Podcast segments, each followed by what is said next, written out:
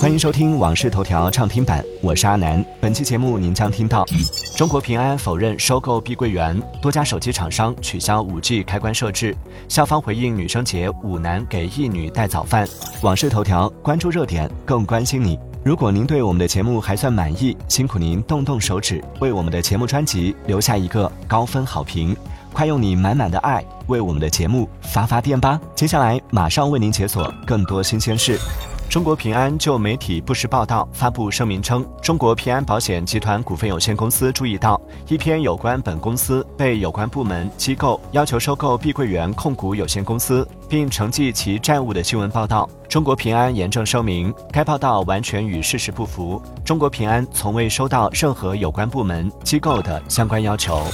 近日，河南濮阳大批购房者称贷款买房却被办消费贷，引发热议。多位购房者反映称，自己的存量首套房贷利率降不了，一问才知已经还了两年多的房贷竟然是消费贷。对此，濮阳农商银行官微发布声明称，已成立工作专班，对有关客户将逐一排查。近日，有多位用户反馈，自己的手机在更新系统后，系统设置里的 4G 和 5G 切换开关被取消，只能默认使用 5G 网络。据悉，这可能是运营商的统一要求，为了提高用户的 5G 使用率。这引发了不少用户质疑，认为 5G 网络覆盖还不完善，并且相对耗电，开不开 5G 网络应该把选择权交给用户。近日，小米集团创始人、董事长兼 CEO 雷军称，小米十四系列销量已超过一百万台，目前缺货还是严重，正在催单。据悉，小米十四系列首销周期就超过一百万台，或创下国产手机销量新纪录。针对近期引发热议的 AEB 争论，十一月八号，何小鹏亲自在朋友圈发文解释称：“我一直认为，在有人驾驶的主动安全策略方面，一定要对技术以人为本和经验的积累保持敬畏，要非常慎重，避免引发其他的安全或体验问题，或过度降低人自驾时的驾驶边界，导致貌似更安全，现实中却失大于得。”近期，美团上线了首个 AI 交互产品 Wow。据官方介绍，Wow 是一款属于年轻人自己的 AI 朋友社区，用户可以和二十九个人设各不相同的 AI 角色对话，通过语音或文字交流。据知情人士表示，Wow 基于国内多个已备案的基础大模型打造，目前仍在进行技术和功能迭代。据同程旅行发布的《二零二三年滑雪旅行趋势报告》数据显示，十一月第一周，同程旅行平台滑雪相关搜索热度。环比上升百分之一百二十，滑雪门票和滑雪相关度假产品预订量环比涨幅均超过百分之一百。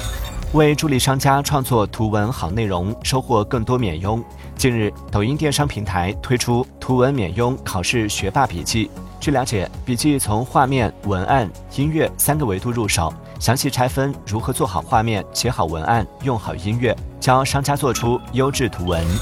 很多人网购时都习惯了先看评价再下单，而在江西警方破获的一起案件中，刷单网站组织大量网络水军，为九万多家电商刷好评的嫌犯被刑拘，涉案资金流水高达四十亿元。据悉，该特大刷单平台分工明确，有推广招商团队、三个等级的刷手以及客服人员等。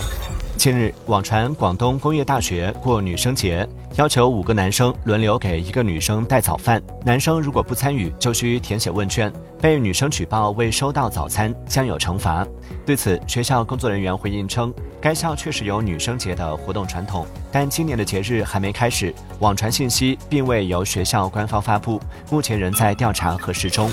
近日，华策影视表示，公司从二零二二年开始关注并研究微短剧市场，从二零二三年六月开始逐步切入，目前已建立六支队伍，已有五个短剧项目完成拍摄，其中《落魄老公》总裁身份曝光了，将于十一月七号上线；《我的将军男友》等四个项目预计将于十一月底上线。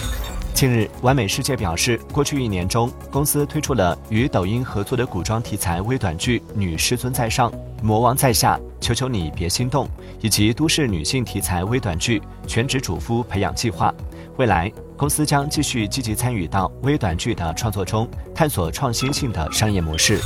感谢收听《往事头条》畅听版，我是阿南。订阅收藏《往事头条》，听见更多新鲜事。